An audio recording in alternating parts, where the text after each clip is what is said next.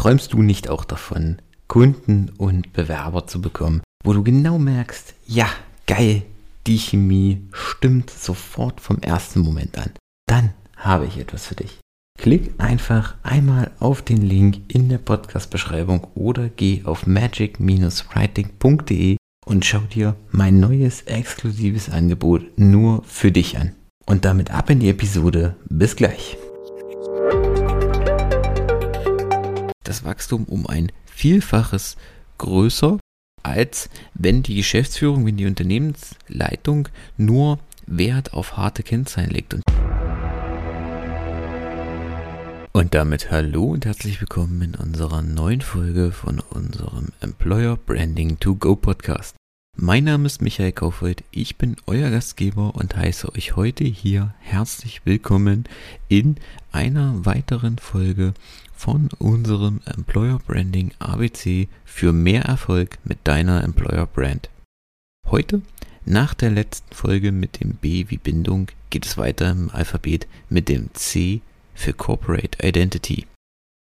Unter dem Begriff Corporate Identity fasst man eine Mehrzahl von Merkmalen zusammen, die das Unternehmen kennzeichnen und es vor allem von anderen Unternehmen unterscheidbar machen, um jetzt einfach mal eine standardmäßige Wikipedia-gleiche Definition vorzubeten. Also kann man grundlegend darunter einfach die Unternehmenskultur verstehen. Und wenn ihr meine alten Folgen bis jetzt gehört habt, die bisherigen Folgen schon gehört habt, dann wisst ihr, dass ich dem Kriterium der Unternehmenskultur einen ganz entscheidenden Punkt, eine ganz entscheidende Bedeutung im Thema für das Aufbau einer Employer Brand einräume. Denn die Unternehmenskultur ist letztendlich das, was dem Unternehmen seine seine Seele, seine Persönlichkeit verleiht.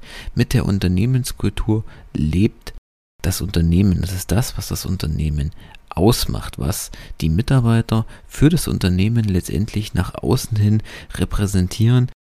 Quasi das, was über diese bloße Tätigkeit im Unternehmen hinausgeht. Und das sieht man, dass viele sehr erfolgreiche Unternehmen haben auch eine sehr erfolgreiche Unternehmenskultur. Und da gibt es auch ähm, ganz interessante Studien zu, wo eine äh, berühmte Unternehmen oder eine bekannte Unternehmensberatungen im Prinzip über, ich glaube, zehn Jahre hinweg die verschiedene, verschiedene Unternehmen oder verschiedene Geschäftsführer der äh, Fortune 500 Unternehmen, also der 500 wertvollsten Unternehmen über die Jahre hin befragt und beobachtet hat, welche Faktoren sie für das Unternehmenswachstum eine, eine sehr hohe, welche Faktoren sie eine sehr hohe Bedeutung einräumen. Und diejenigen, ein Teil des CEOs hat im Prinzip gesagt, der Unternehmenskultur und andere haben sich quasi mehr auf harte Faktoren befasst, äh, wie zum Beispiel die Produktivität,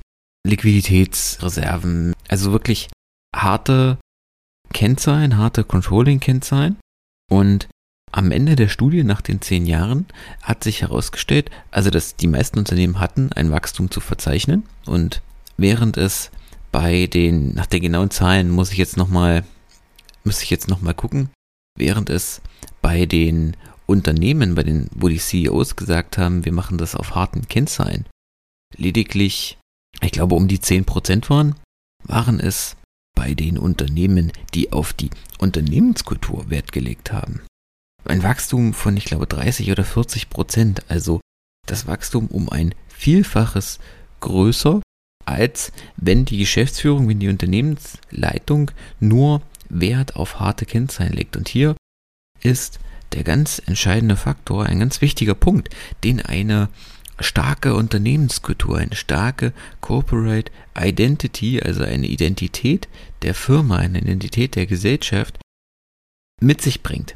Die Mitarbeiter identifizieren sich mit dem Unternehmen. Sie fühlen sich als Teil des Unternehmens, als Teil einer Kultur, als Teil einer Gesellschaft und repräsentieren das im Prinzip auch nach außen. Das heißt, wenn ich diese Unternehmensmitglieder frage, wenn ich diese Mitarbeiter frage, wo arbeitest du denn? Was machst du denn? Was machst du denn beruflich? Dann sagen die nicht, ich bin, ähm, was weiß ich, ich bin Pfleger, ich bin äh, Informatiker, ich bin Kaufmann, ich bin Buchhalter, ich bin Klempner oder wie auch immer, ich bin Kfz-Mechaniker oder was weiß ich. Sondern die sagen, ich arbeite bei Unternehmen XY, ich bin Teil von Unternehmen Z. Und das geht ja sogar so weit, dass man in großen Unternehmen, mit großen bekannten äh, Konzernen, beispielsweise fallen mir jetzt äh, große Technikkonzerne ein oder auch so Unternehmen wie Siemens und Porsche, dass die Unternehmen sogar eine eigene, äh, die Mitglieder eine eigene Unternehmenssprache entwickeln, die für Außenstehende zum Teil gar nichts ähm, verständlich ist, gar nicht verstanden wird.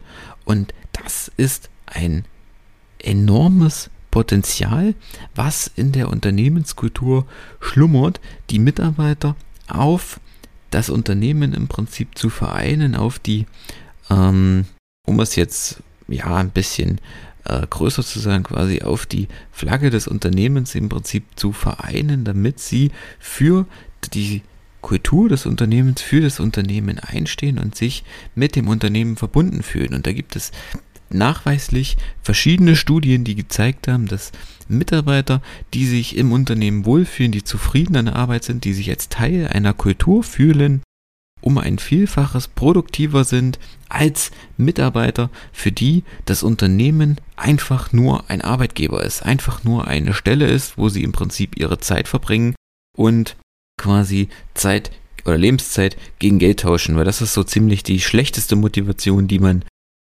als Mitarbeiter haben kann, denn das führt unweigerlich dazu, dass man unzufrieden ist und früher oder später auch das Unternehmen wieder wechselt und letztendlich ist, führt Unzufriedenheit auch im Beruf dazu, dass es sich auch auf das Privatleben auswirkt, was dann so eine negativen ähm, Abwärtsspirale quasi nach sich zieht. Aber wenn es andersrum ist, wenn sich die Mitarbeiter dort verstanden fühlen, wenn sich die Mitarbeiter als Teil von etwas Ganzem fühlen, dann sind sie zufriedener, sie sind glücklicher, sie sind hm, harmonischer auch mit sich selbst, was sich ja dann auch wiederum auf das Privatleben auswirkt, sodass einfach alles in der Gänze runder ist und letztendlich tragen die Mitarbeiter dann auch dazu bei, dass sich das Unternehmen und die Kultur im Unternehmen mit den Mitarbeitern zusammen weiterentwickelt. Also die Mitarbeiter, das Unternehmen gemeinsam auf eine neue Stufe bringen und das Unternehmen im Prinzip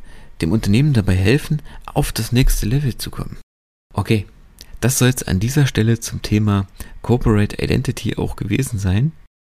In der nächsten Woche haben wir nochmal ein Interview mit einem ganz spannenden Gast, der uns zeigt, dass man eben kein großer Konzern sein muss, um eine Employer Brand aufbauen zu können. Und danach geht es mit unserem Alphabet weiter, mit dem Buchstaben D wie das fällt mir bis dahin sicherlich noch ein. Lasst euch überraschen. Wenn euch die Folge gefallen hat, lasst mir ein Abo da, lasst mir einen Kommentar da, eine Bewertung. Meine Bewertung freue ich mich immer. Bis dahin, ansonsten hören wir uns in der nächsten Woche in einer neuen Folge. Bis dahin, ciao.